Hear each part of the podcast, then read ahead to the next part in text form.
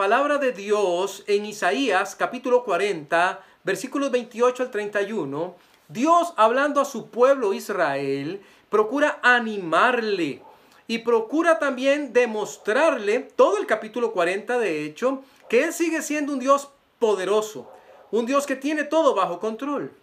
Usted podrá leerlo, no tenemos por cuestiones de tiempo aquí la posibilidad de hacerlo, pero él dice, las naciones completas, todas ellas, es como que estuvieran en el hueco de mi mano. También es ahí mismo donde dice que todo puede pasar, pero la palabra del Señor no va a pasar. Se pueden marchitar las flores, pueden perecer los seres humanos, pero la palabra de Dios no se marchita, sino que permanece para siempre. Y para cerrar con broche de oro, el Señor da un anuncio, un anuncio que eh, debe resonar fuerte en nuestros oídos, debe animarnos de aquella misma manera que animó al pueblo de Israel en su tiempo. Leo para ustedes Isaías 40, 28 al 31. ¿No has sabido? Es como que estuviera el Señor diciendo, ¿es acaso que hay ignorancia al respecto? ¿No has oído que el Dios eterno es Jehová? El cual creó los confines de la tierra, no desfallece ni se fatiga con cansancio, y su entendimiento no hay quien lo alcance.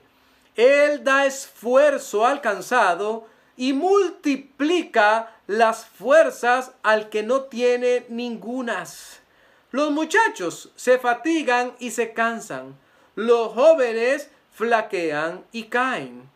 Pero los que esperan a Jehová tendrán nuevas fuerzas, es una promesa.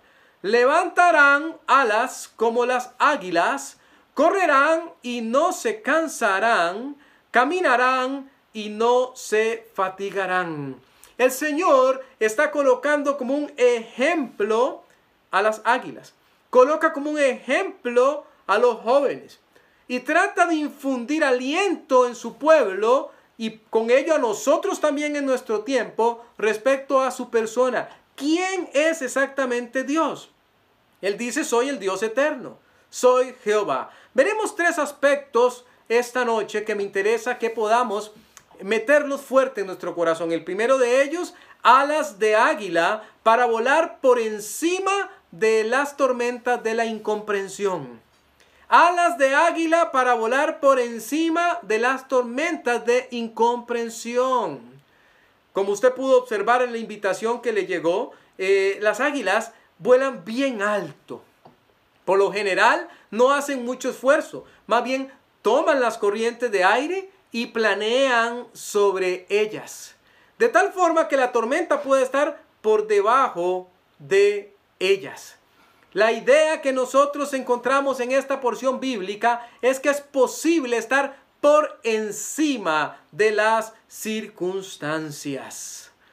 El primer versículo que leímos esta noche decía, ¿no has sabido? ¿Sabe que eso es una pregunta para usted y para mí también en nuestros días? ¿No has oído? ¿Tampoco lo ha oído usted? ¿Que el Dios eterno es Jehová, el cual creó los confines de la tierra? Si no lo ha escuchado antes, escúchelo hoy. Muchas veces, como alguno de ustedes decía ahora mientras daba una acción de gracias, estamos más atentos de la televisión, más atentos de las noticias. Estamos escuchando lo que pasa a nuestro alrededor y nos estremecemos. Tenemos un temor terrible. Que la plaga no toque mi morada. Que no, que no se complique mi existencia pero ante todas las situaciones difíciles y dolorosas por las que está atravesando la humanidad, se levanta la palabra del Señor para decirnos, ¿no has sabido? ¿Es acaso que no te han comunicado que el Dios eterno es Jehová? Él fue el que hizo todo. ¿Cree usted, piensa usted tal vez que lo que está ocurriendo en estos días es algo que se salió del control de Dios? ¿Será que Él se descuidó acaso? Y entonces ha ocurrido este desastre. Dios sigue en control. Él no desfallece. Él no se fatiga con cansancio. Su entendimiento usted ni yo lo podemos alcanzar. Puede ser que usted esté pensando, bueno, eh, ¿qué, es lo que ocurre, Señor? Porque es que no entiendo nada. ¿Por qué es que está pasando esto? Un día esto se escuchaba a alguien decir, ¿por qué han muerto tantos pastores por la pandemia? ¿Por qué mueren tantos cristianos? Y era casi como un reclamo a Dios por lo que está pasando. Pero ahí mismo en el versículo 27 vemos al pueblo de Israel preguntando cosas parecidas. En el versículo 27 dice que Jacob preguntó, ¿por qué dices, oh Jacob, y hablas tú Israel? Mi camino está escondido de Jehová y de mi Dios pasó mi juicio. El pueblo diciéndole a Dios, hey, ¿qué es lo que pasa, Señor? No te entendemos. ¿Qué es lo que pasa con mi camino? No te entendemos. ¿Qué es lo que pasa con el juicio? No entendemos. Y ahí fue donde vino la respuesta de Dios. Y dice, claro que usted no me va a entender. Mi entendimiento es más alto que el suyo. Mi conocimiento es superior. A usted no le toca entender, a usted le toca confiar. Confiar en que usted puede volar por encima de las circunstancias propias de la incomprensión. Tal vez no lo estoy comprendiendo, tal vez no estoy sabiendo lo que está pasando, pero Dios sí sabe. Y yo tengo que tener confianza en ese hecho. Nuestro Dios sí conoce lo que está sucediendo. Puede ser que usted esté pensando de alguna manera que Dios no se está enterando de lo que pasa en su vida. Tal vez usted está pensando, Dios no sabe lo que pasa en mi familia. Dios no sabe lo que pasa en mi barrio, en mi trabajo, en la iglesia, en el mundo entero. De ninguna manera. El versículo 28 nos dice que Jehová es el Dios eterno y Él tiene un entendimiento que sobrepasa absolutamente todo. Todo, no hay nada que se escape de su conocimiento. No vaya a perder de vista que ni por asomo, ni por asomo, el entendimiento de Dios se agota. Él sabe exactamente lo que ha hecho, sabe exactamente lo que está haciendo y sabe exactamente lo que hará. Todo dentro de su plan perfecto tiene un fin. No hay nada que lo tome por sorpresa. Nada lo toma por sorpresa. Usted y yo estamos desesperados esperando que alguna de todas las vacunas surta su efecto y que un día de esto nos den la buena noticia de que ya hay una vacuna.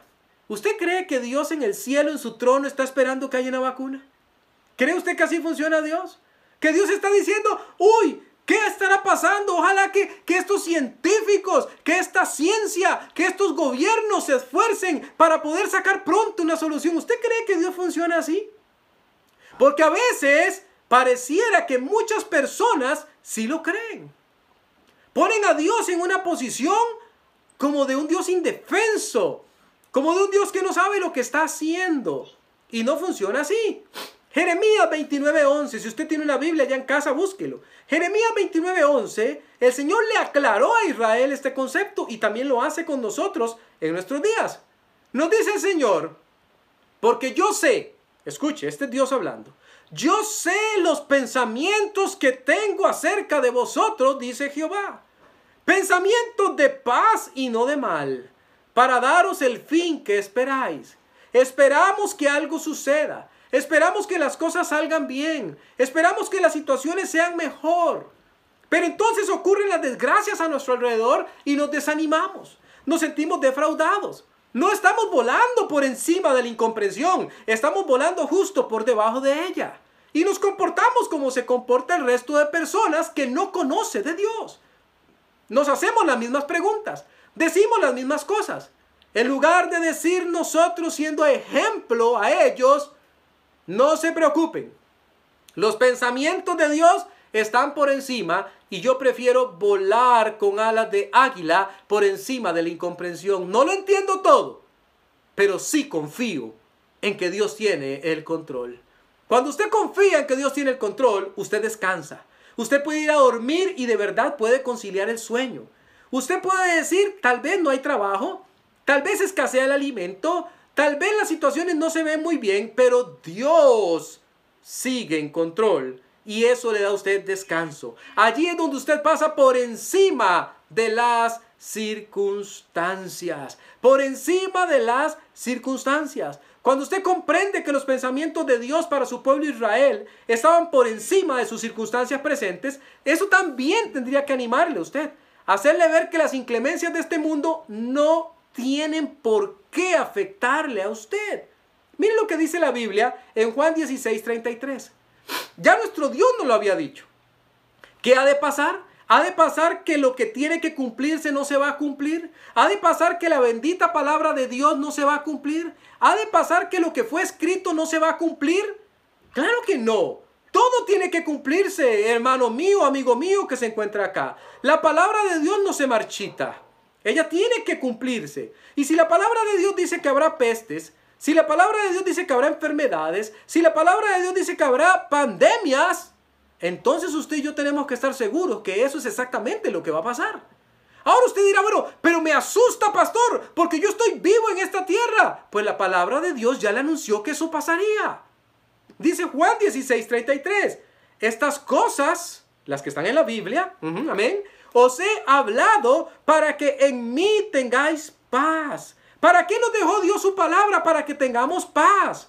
En el mundo tendréis aflicción. En el mundo tendréis aflicción, está garantizado. Pero confiad, yo he vencido al mundo. En este versículo, vencer al mundo tiene que ver con que Él tiene el poder para que nosotros podamos estar por encima del mundo. Es levantar las alas como las águilas y volar por encima de las circunstancias, de la incomprensión del futuro y disfrutar de intimar con Dios. Hay gente que no está disfrutando a Dios en la pandemia. Hay gente que está tan preocupada que ya no ora. Hay gente que está tan preocupada que ya no lee su Biblia. Hay gente que está tan preocupada que se la pasa todo el santo día haciendo nada. Metidos, perdiendo el tiempo, dilapidando el tiempo en las redes sociales, en otras cosas fuera totalmente de lo que Dios quiere. ¿Es acaso que Dios no es Dios en la pandemia? No están disfrutando la relación con Dios. Pero si estuviesen con alas de águila, volarían por encima de la incomprensión y estarían disfrutando la presencia del Señor que todo lo controla. Mira a José. En el tiempo de José hubo hambruna. En el tiempo de José las cosas se complicaron. En el tiempo de José, José fue encarcelado, fue maltratado, fue inculpado, fue injustamente tratado. Estuvo durante 13 años pasando momentos muy duros en su vida. Pero él tuvo confianza en Dios para decir, no importa lo que pase, sigo viviendo en santidad. No entiendo lo que pasa, Dios mío, pero levanto alas de águila y vivo en santidad. Eh, él tuvo confianza para seguir a Dios y ser un siervo fiel. Él dijo, voy a ser fiel, no importa que no entienda lo que está pasando. Él dijo también, voy a ser paciente. No entiendo lo que ocurre, no entiendo lo que pasa hoy día, pero voy a ser paciente. Voy a esperar. Algo bueno tiene que venir en algún momento y Dios lo premió. Usted y yo tenemos que saber esperar. El águila no se fatiga, escúcheme, ella no se fatiga. Ella vuela por encima de las circunstancias.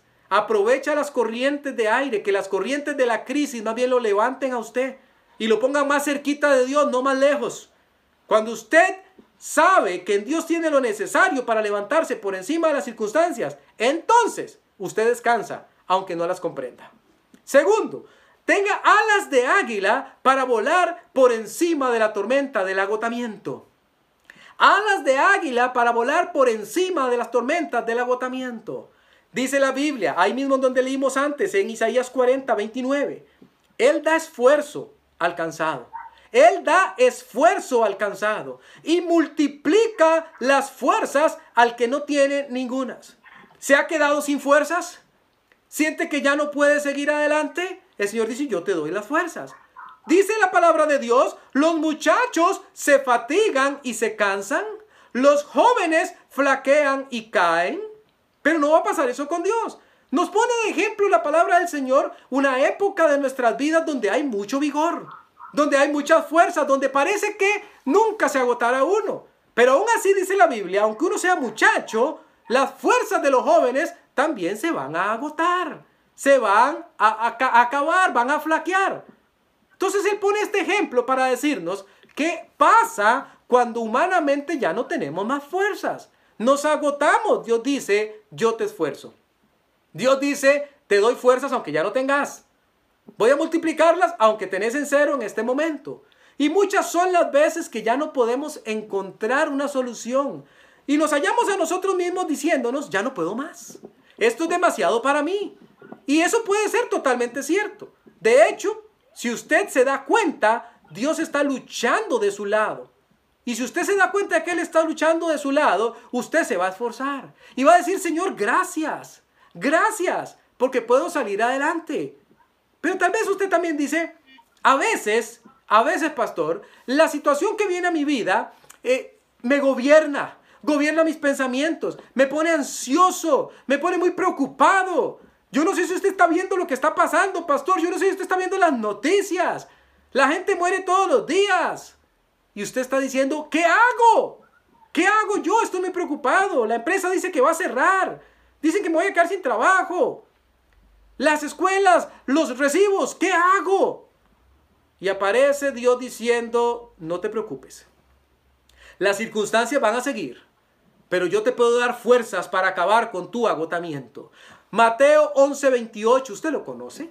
Lo ha escuchado muchas veces, pero tal vez es necesario traerlo a colación hoy. ¿Por qué? Porque ahí dice algo tremendo. Dice la Biblia, venid a mí, una invitación.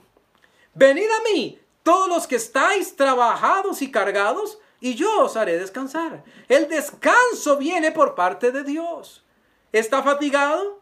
¿No haya que hacer? ¿No sabe cómo colocarse en la posición correcta? Dice Dios, venga a mí.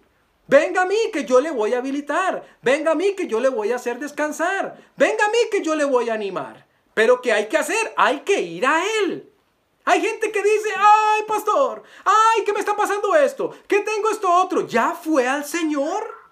Y dice, no, no he ido. ¿Qué está esperando? Es allí donde usted va a encontrar el descanso. Es allí donde va a encontrar esas corrientes frescas que le levanten por encima del agotamiento. Muchas veces el problema sigue ahí presente. Nada parece indicarnos que lo que está ocurriendo en este momento, en este mundo que está de cabeza, se va a corregir pronto. Pero el Señor dice, te doy nuevas fuerzas para que te levantes por encima de las circunstancias, para que ya no estés más trabajado y cargado. Yo te voy a acompañar. Ya estás sin fuerzas, estás excesivamente trabajado, estás con muchas cargas y no sabes dónde ponerlas. El Señor dice, ven a mí. Ven a mí. Ha llegado el momento que usted se tome en serio el Salvador. Ha llegado el momento de que usted vaya a Él para que obtenga descanso. Ha llegado el momento de poner las alas justo en la dirección de Él para que Él te haga volar por encima del agotamiento.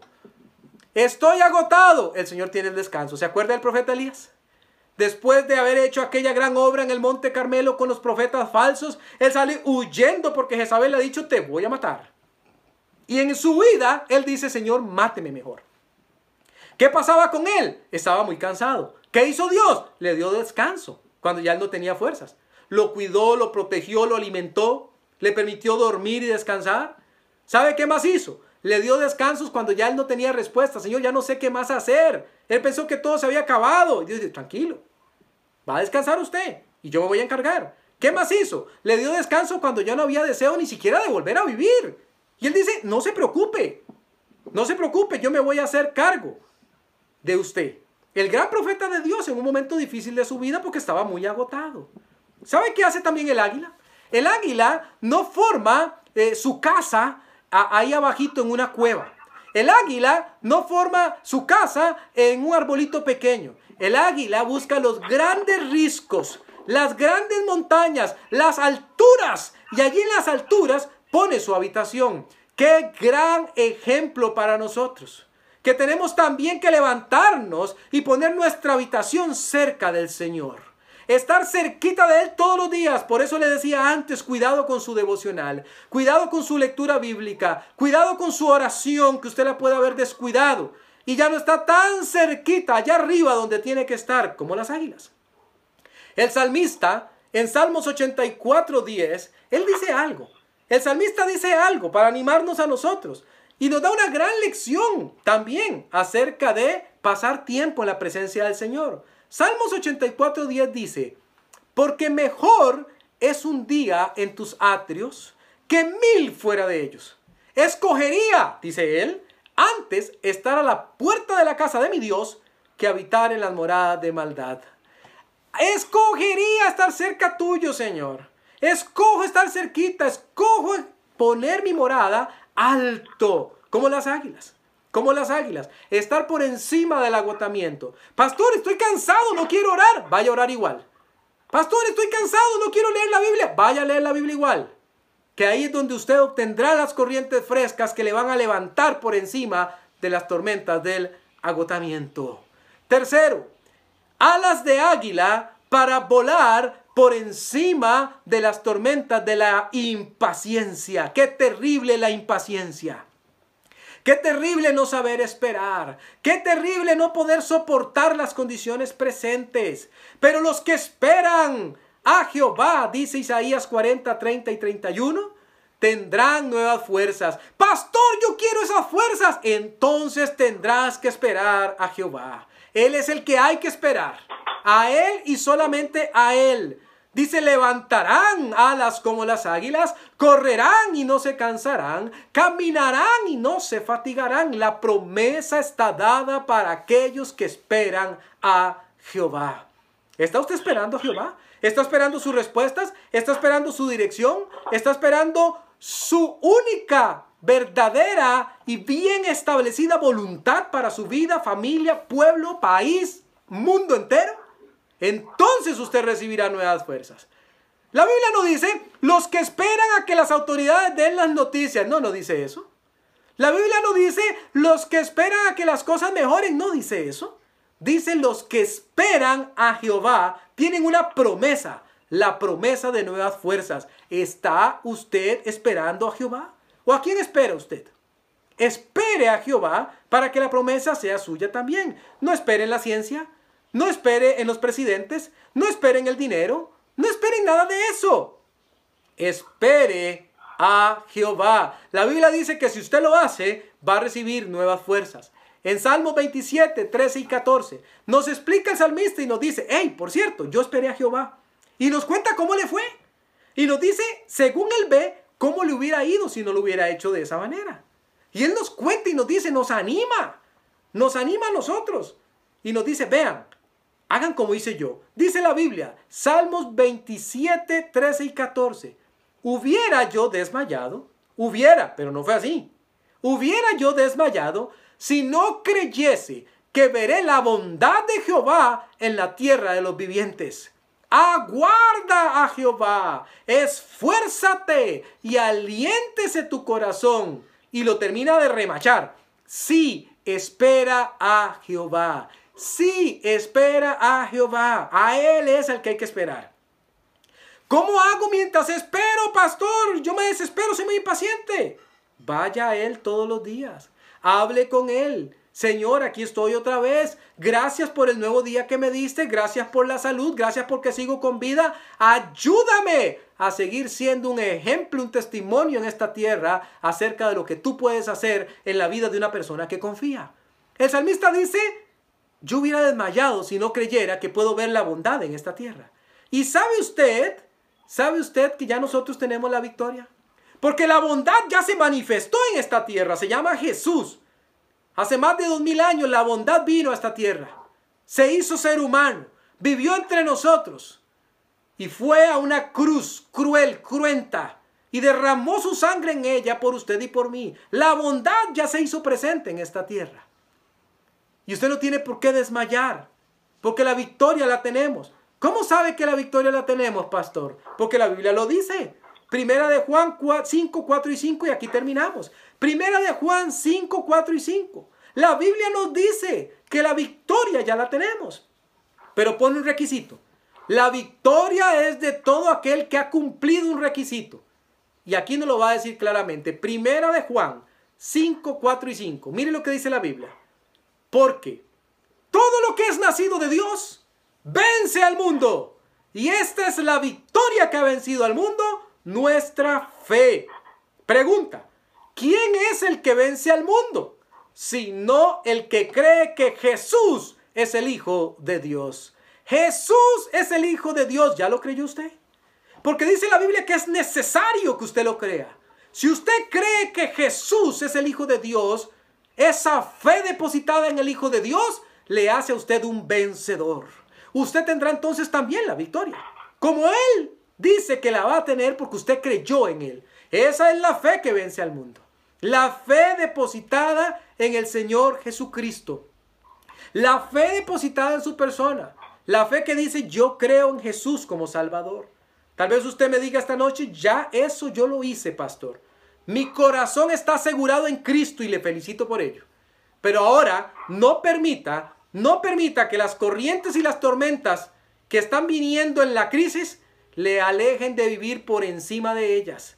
El Señor está por encima de las tormentas y usted ocupa alas de águila para volar donde Él le quiere. ¿Se acuerda de Abraham? Él esperó con fuerza a Dios y él dijo, Dios cumplirá su promesa. Él me prometió una descendencia, Él me la dará.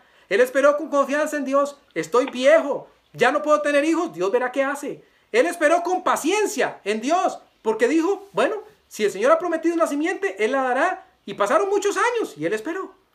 Lo mismo tenemos que hacer usted y yo. La crisis no va a durar para siempre. La pregunta no es si hay crisis o no. La pregunta no es si hay tormentas o no. La pregunta es cómo va a salir usted después de la tormenta. La pregunta es cómo va a salir su fe después de la tormenta. ¿Va a seguir en lo mismo? ¿Va a salir debilitado? ¿Va a salir usted peor de lo que entró? Entonces la crisis no mejoró nada en usted. Pero si la crisis es como esa corriente que le levantó por encima de las circunstancias y usted voló con alas de águila que el Señor le ha dado, usted estará más cerquita de Él. Y saldrá dispuesto a predicar el Evangelio. Saldrá dispuesto a que otros conozcan. Saldrá con fuerzas en el Señor. Y si usted no tiene a Cristo y le recibe, entonces saldrá con lo mejor que la crisis le pudo haber dejado a usted. Saldrá con Cristo en el corazón. Lo cual es todavía mucho, pero mucho mejor. Permítame, por favor, orar. Permítame orar. Me encantaría orar por usted que está allá en casa. Por usted que nos está viendo del otro lado. Me encantaría orar. Señor, Muchas gracias le damos por su palabra. Su palabra es eficaz, su palabra es fuerte, su palabra definitivamente, Señor, nos coloca en otra posición. Nos hace ver, Señor, la responsabilidad tan grande que nosotros tenemos. Nos hace ver, Dios mío, el Dios poderoso en el que nosotros creemos. Pero puede suceder en este mismo tiempo, Señor, que allá, en la calma de la casa, haya personas que estén con su corazón quebrantado, Señor, pensando, he desconfiado de ti, Dios perdóname. Perdóname porque he estado viviendo en las circunstancias, no por encima de ellas. Estoy en la preocupación, estoy en la impaciencia, estoy sufriendo los dolores de la crisis. No estoy como el águila que Dios desea que yo sea, por encima de las circunstancias, Señor. Y tal vez esas personas ahorita mismo están orando, pidiéndote perdón. Yo ruego Dios que escuche sus oraciones. Y no solo que las escuche, sino que proveas confianza, fe, en ti, Señor, que te esperen a ti, Dios mío. Y si hay personas que han escuchado esta enseñanza, que aún no te tienen como único y suficiente Salvador, y que dicen, el Cristo de la gloria, el Hijo de Dios, no es el Cristo en el que yo creo. Yo te suplico, Señor, que puedan estas personas, allí donde están escuchando, allí donde su corazón se ha quebrantado, que puedan orar a ti, que te puedan buscar, quizás que puedan orar de esta manera. Señor Jesús, yo reconozco que he sido un pecador. Reconozco, Dios, que yo no te he buscado. Reconozco en medio de esta crisis que estoy confundido más que nunca. Pero también he escuchado que si uno reconoce a Jesús, Él es salva. Yo te reconozco, Jesús, como el Hijo de Dios. Te reconozco como el Salvador del mundo. Creo que moriste en una cruz por mí. Y te recibo como mi Salvador. Y te pido que me limpies de todos mis pecados. Creo que moriste y resucitaste y creo que puedes ser el Salvador de mi vida. Te recibo como mi Salvador en el nombre precioso de Cristo Jesús. Amén y amén. Damos gracias a Dios y si usted oró de esa manera y estuvo ahorita metido en esta sala o lo escuchó después, Primera Iglesia Bautista de Batán, Usted puede comunicarse allí con el pastor José Vega. Él le va a explicar un poco más de cómo hacer para que usted encuentre una congregación, Ministerio Luz de Esperanza, si usted no está en la zona, y ahí le explicaremos cómo encontrar una congregación para que pueda seguir creciendo en su fe.